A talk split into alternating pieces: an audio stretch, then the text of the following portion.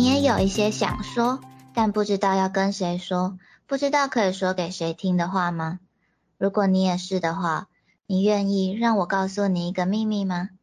嗨，久等了，Let me tell you a secret。我是 Nami，我是一字米。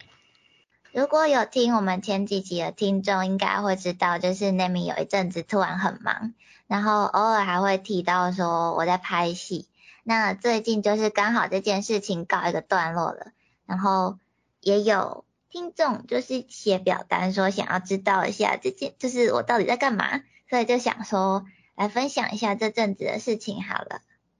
嗯，那阵子 Nami 真的超级忙，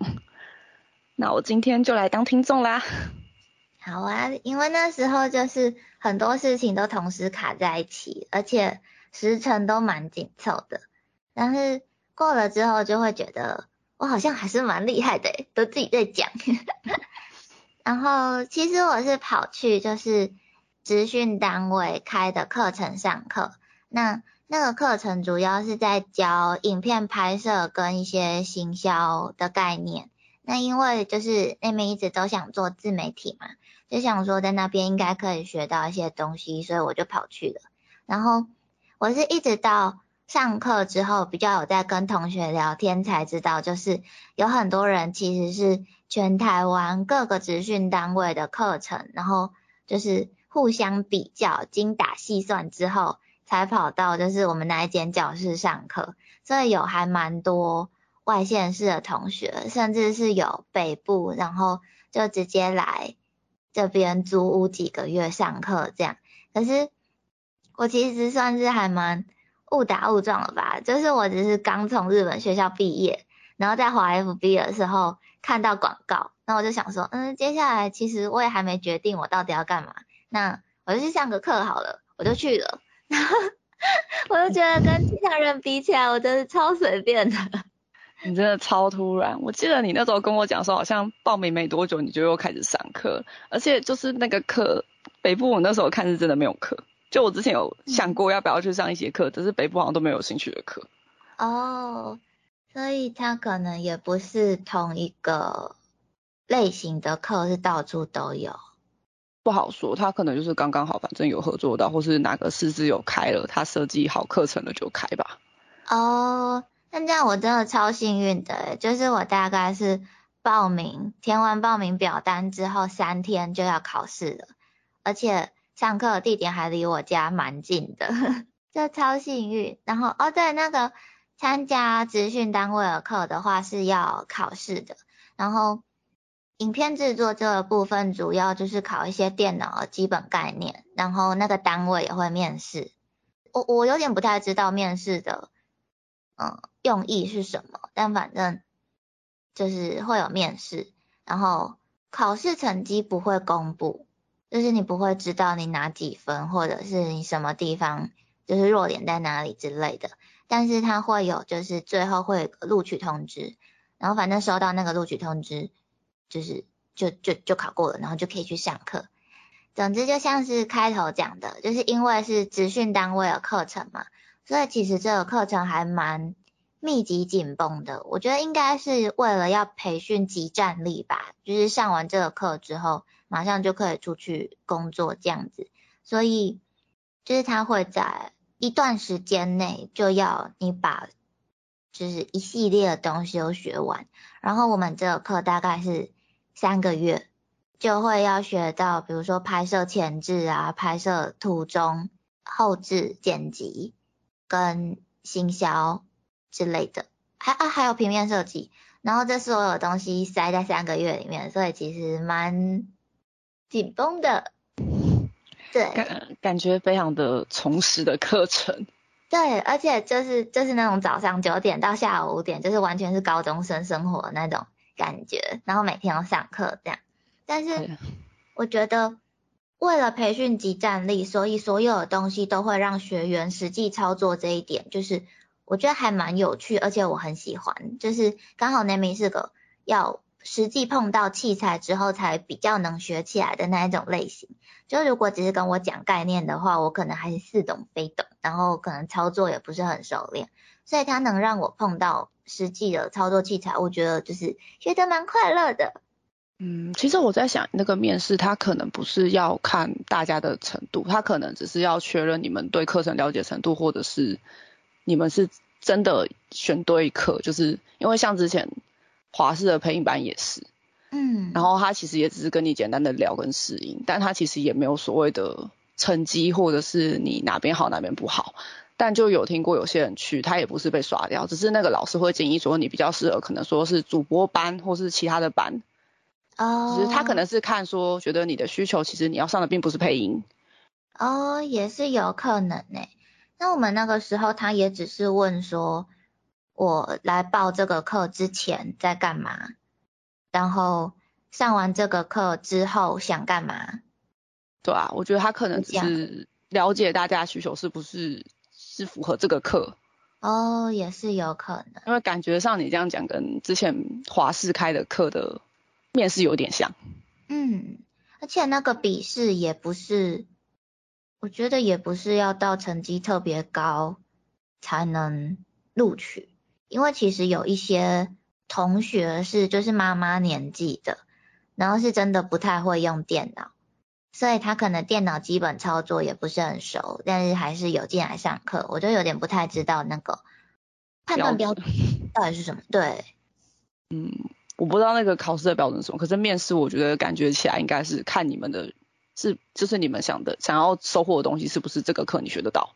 嗯，也是有可能。对，而且其实因为那几个月我们刚好这个也同步在跑，哦，对啊，就是我大概是五月底考试，六月开始上课，然后我们也是六月第一还第二周上第一集嘛，所以其实也是五月底决定要做这个节目，然后六月初开始在跑，所以就是就是那阵子对我来说，就生活里面全部都是新的东西，就是蛮紧张，但是很有新鲜感，我还蛮喜欢这种感觉的，有就新鲜感很重要。感觉 Nami 很乐在其中。对呀、那上课除了你刚刚大致讲的，你们还有在上什么比较深入，或是你们要做什么东西吗？呃，比较详细的内容大概是，就是比如说拍摄一部拍摄影片的时候会用到的部分会有什么？就是大家比较知道的应该是摄影啊、灯光、收音。那其实除了这些之外，可能还会有场记，就是比如说同一颗镜头，我可能要拍好几次，因为会有 NG 嘛。那第一颗 O 不 OK，、第二颗 O 不 OK，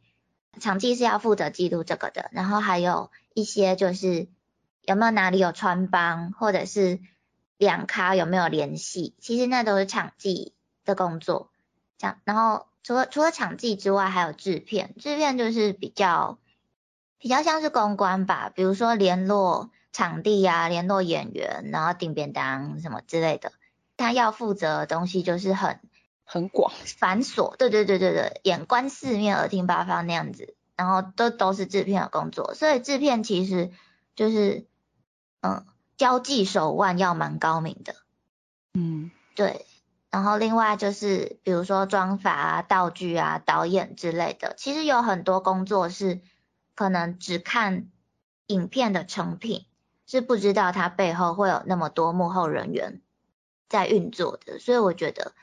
嗯，可以实际去接触那些幕后工作，就是对我来说很有趣，因为我就是想做自媒体嘛，嗯，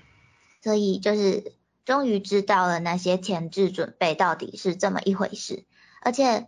因为那段时间刚好也刚开始在做，就是我们现在 Let me tell you a secret 这个节目，所以其实，在上课之前，我们其实也有稍微做过一点功课。就会很常在上课的时候听到什么我们之前做过功课的东西，或者是可以应用在频道上的东西，然后我听到就会马上赖给一子米说，哎，这个我们会耶，或者是哎，这个我们可以用之类的。有啊，就像是后来我们声音有做压缩，让整体音量比较平衡。对，虽然我不知道有没有人听得出来啊。我们后来在剪影片的时候，其实也有用到就是声音压缩这个技巧，因为收音的时候可能。比如说会爆音啊，或者是两个演员的音量不一样。那我在处理就是影片后置的时候，就会觉得哇，还好那个时候一直没有教过我这件事情。那就是在课程的途中也有学到摄影就是实际操作相机，然后就是老师就会教我们就是怎么运镜啦，或者是摄影相关的数值，比如说嗯光圈怎么调，ISO 怎么调之类的，还有一些构图分镜，就是很多摄影相关的东西都有让我们实际操作，然后就是我觉得最难得的是可以接触到电影机吧。因为比如说相机跟手机可能是我们平常就可以比较容易取得的拍摄器材，但是电影规格的摄影机才也能碰到，我就会觉得哇，就是机会难得。对呀，然后还有收音的部分，就是因为收音也有很多不同的器材，那就是每一种收音器材要怎么用，比如说呃。H 六 mini mic 跟你要怎么拿泵杆，就是那个很大只的那个，对对对，跑外景的时候，那个东西，对对，会举在演员上那一根毛毛的那个，对，然后那可能收音是接到相机的，或者是接到外录的收音器材，那那些东西要怎么操作，全部都会教，就是刚好在上这堂课之前。就因为这个节目，我们我就稍微跟一直明问一些，就是关于收音录音的东西，应该就是怎么降噪，或是那个麦的放的哪个位置会比较好吧？哦，对，之类的，就是就是比如说我自己刚拿到一支麦克风，我可能甚至连嗯收音范围或者是它该放哪比较好都不知道，我就会有问过一直迷，然后就觉得哇这件事情我有接触过，或或是怎么看音波图之类的。就觉得哇，之前就是学到的东西都有用到，然后另外就是还有灯光，什么样感觉光线要怎么打？因为之前在拍 cosplay 照片的时候，其实也会接触到一点点，但是那个时候其实我一直都是看着摄影师在忙，因为我是就是 coser 嘛，就是站在那里给人拍照的那一个人，所以就是只有看着摄影师在那里。处理这些东西，然后我就会觉得，为什么他会这样摆，或者是怎么样会比较好？以前在拍摄的时候，我就也有问过我的摄影师朋友，之后在上课就会觉得，哇，以前学的那些经验就突然都统整起来派上用场了的感觉。就是以前学的都派上用场了嘛，那就是有一种那种帮你应用复习嘛。嗯。那你们学完器材的操作啊，实际上你们要做什么应用吗？学完器材之后，我们有练习几次，就是小小拍摄，比如说拍访谈式影片啊，或者是拍短剧。然后最后最大的是，嗯，我们有一个期末专题，然后期末专题是要拍微电影的。那期末专题的剧本也是，就是同学每个人都要写，然后。由每一位同学去投票，票选出就是大家最喜欢的那一个剧本，然后再去进行拍摄这样子。我们也可以选我们想要做什么工作，比如说像那边的话，我可能就写，呃，我想要当导演，或者是我想要当场记，我想要收音，我想摄影之类的。那我们组拍摄的故事刚好就是我本人写的剧本，我本人当导演，然后我本人还下去演女主角这样。我我记得你那个根本就是一人多用，身兼多职。哦，对啊，我我其实除了剧本、导演、女主角之外，我还当制片，然后我们有主题曲也是我自己唱的，超忙，超忙。那你觉得在这整个过程当中，什么部分是最难的？嗯，拍摄途中的话，我觉得其实因为因为剧组一定是团队作业嘛。而且大家都是初学者，所以其实我觉得就是比起技术的部分，就是技术的部分可以大家互相帮忙。可是最困难而且没有人教的，大概是团队相处吧。尤其是就是 Nami 是导演，那其实是整个剧组运作能不能顺畅的关键角色，就是导戏的当下。除了演员的状况、器材的状况之外，我可能还要随时关注，就是所有剧组成员的状况，有没有人不高兴啊？有没有人不舒服？或者是，呃，当我们在拍外景的时候，会不会影响到周遭环境，或者是旁边的邻居之类的？就是要眼观四面，耳听八方，而且就是所有的事情其实是导演在做决策的，我们那个时候是这样啦，就是我不知道其他剧组是不是这样，但是我们那个时候是导演在做决策，所以其实要很当机立断，所以我觉得就是统筹，然后要做决策，然后要顾及大家的状况，不只是身体状况，可能连情绪都要顾及到。我觉得最难的应该是这些吧。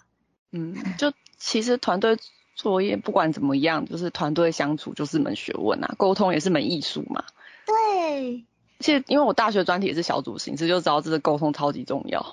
哦，真的。而且导演在整体的运作顺不顺畅这一块，应该也是蛮关键的一个角色啦。嗯。但是我没想到连团员的成员的情绪都要兼顾，就是。呃嗯，我我其实不知道其他的导演会不会做到这件事情，只是。我自己觉得，就是导演并不是一个领导者，或者说是发号施令的角色，就是并不是导演说的都是对的，而是，嗯，对我来说，我觉得比较像是一个统筹组织的人，然后要去统合大家的意见，然后判断出一个比较好的最终决定的人。所以聆听大家的意见跟统筹规划都很重要，而且也要就是赶下判断，然后也要跟大家沟通。比如说谁的意见有被用到，那谁的没有，那可能就是要去安慰一下那个意见没有被用到的人，那可能要跟他解释说，哎，你的意见其实也不错，只是我的顾虑是什么，所以可能没有办法采用你的意见这样。所以我觉得。也是要顾及大家的情绪的，毕竟应该没有人会想要在一个嗯很压抑或者是其实并不服这个带头者的环境里工作吧。其实不只是剧组，应该在外面工作也是这样的。嗯，就是你如果带着比较负面的情绪，我觉得那件事可能也不会完成的太好。对啊，对啊，所以我觉得大家。嗯，开开心心的拍比较重要。我觉得其实成品怎么样倒是其次，就是顺顺利利、开开心心的就好。嗯对啊。那我们在完成拍摄之后，当然就是进到后置剪辑的部分嘛。就是在拍摄之后的后置剪辑，也是我们每个学员都要自己剪一份自己的版本，然后去票选，就是。我们最后的期末发表跟比赛要用谁剪的版本这样子。那我觉得后置比较有趣的部分在于，就是因为我是编剧加导演嘛，那其实在我的脑袋里就会有一个最理想的状态。我觉得这一部影片应该要是什么样子的，我会有一个预期结果，但是其他的同学可能就没有那么鲜明的想象嘛。所以剪出来的影片就会比较没有那个框架，就是比如说我今天的拍摄素材跟我的理想有落差，那我可能就会比较拘泥在这一点上，就会觉得我要怎么用这个不完美的素材来剪辑出我理想状态最完美的那个影片。但是对我来说，这个素材就是不完美的，所以我可能就会卡在这一个地方，那我就会觉得怎么剪都剪不好。可是如果是同学剪的话，他们可能就会觉得他们没有那个理想的框架，所以他们可能就会觉得，哎，这里好像放在后面比较好，或者是这里前面多剪一点掉，后面少剪一点掉会比较好之类的，或者是同一段素材可能剪成两段用，就是因为他们不受到那个理想状态的限制，所以会比较灵活运用嘛，所以我觉得反而是。在这个阶段的时候，我去看其他同学的剪辑，反而会让我学到很多东西。嗯，就是可以看出同学们的想法或是创意之类的吧。可是因为你刚刚说，就是你原本预想他要怎么走，就可能你在拍的当下就会有想象说这个片段你要怎么处理，或是这个素材你要怎么用，所以才会有那个框架吗？对啊，对啊，就是我其实我自己在就是想分镜的时候。就是已经设想好，比如说这一部为电影十五分钟，那我的电影我我的脑袋里面是有完整十五分钟的影片的，就是有那个预先的设想之后，我再去写我的分镜，可能哪里是中景，哪里是远景，哪里要特写之类的。我自己的话一定是照着脑袋里的那个理想状态去剪。可是当就是拍摄出来的素材，如果说，嗯，我突然想不到有什么是不理想的状态可以举例耶。不理想的哦，比如说，比如说我可能没有注意到哪里可能有拍到旁边的工作人员，就工作人员穿了，或者是器材穿了，那可能其他同学就会选择把这个画面就是放大，截掉旁边有穿帮的部分。但是我可能就会忽略这一点，我就会觉得哇，我原本的那一个镜位，原本的那一个构图，就是我最理想的构图，我我不想改。可是这个时候不改，不见得是好的，哦，因为就是有穿帮在那边嘛。所以你们穿的意思是穿帮？对对对对对，我们都会说，哎，那个泵杆穿楼，就是泵杆掉进画面里被拍到了，所以穿是穿帮。对，所以如果同学比较没有那种就是理想的框架的话，他们可能就会去调整画面。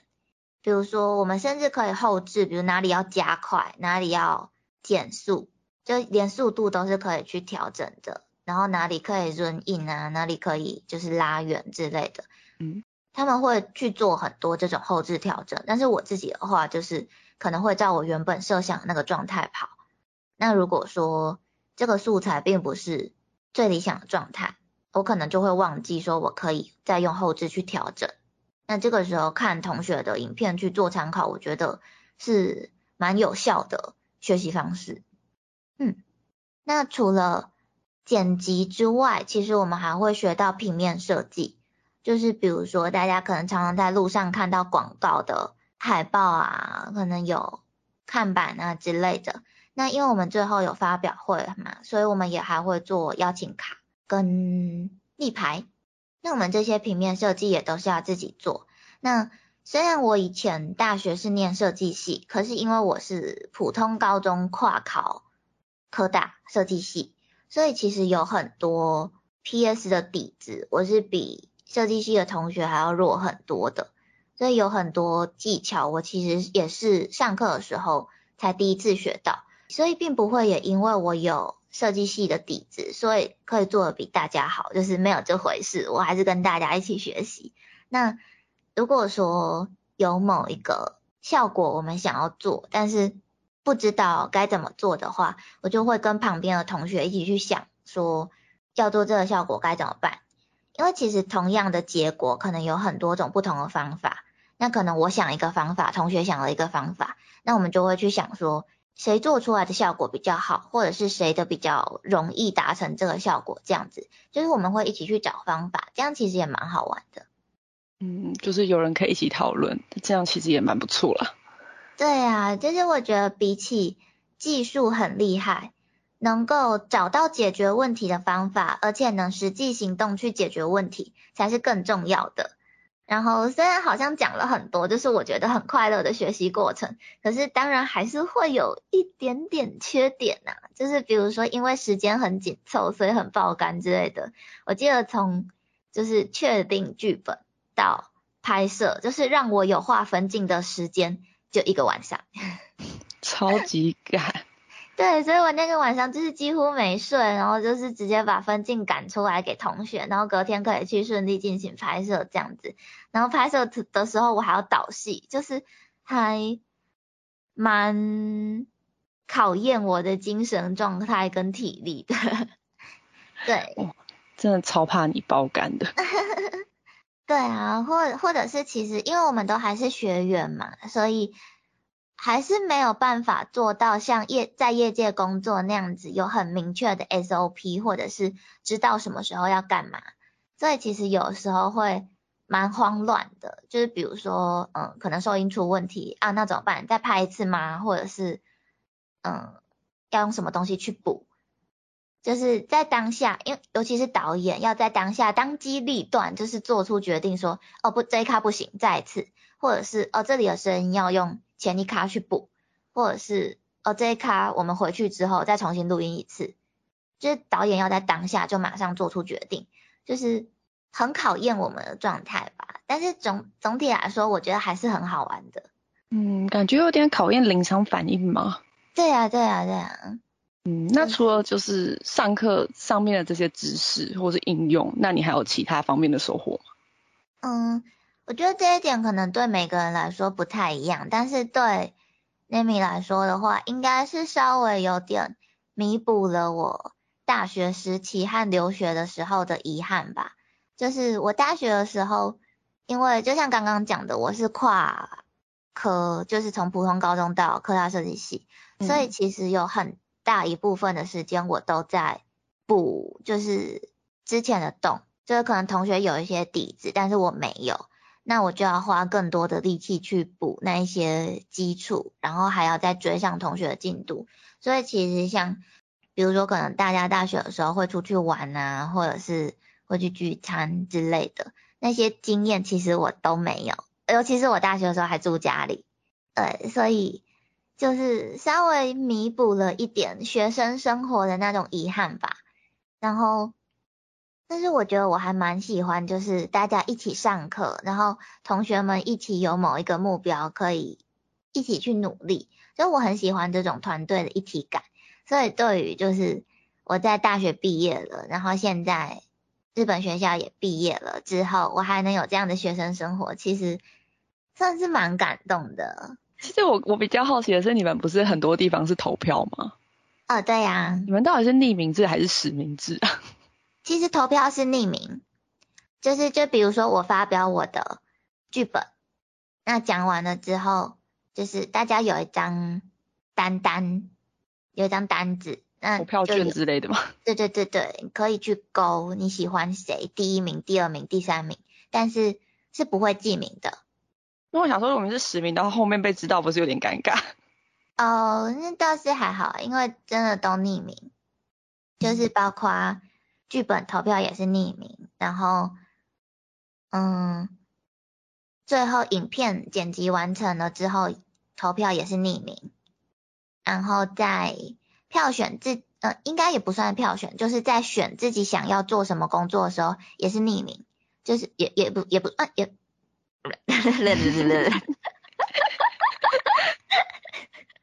卡住也不算是匿名了，就是。等一下，我一直笑，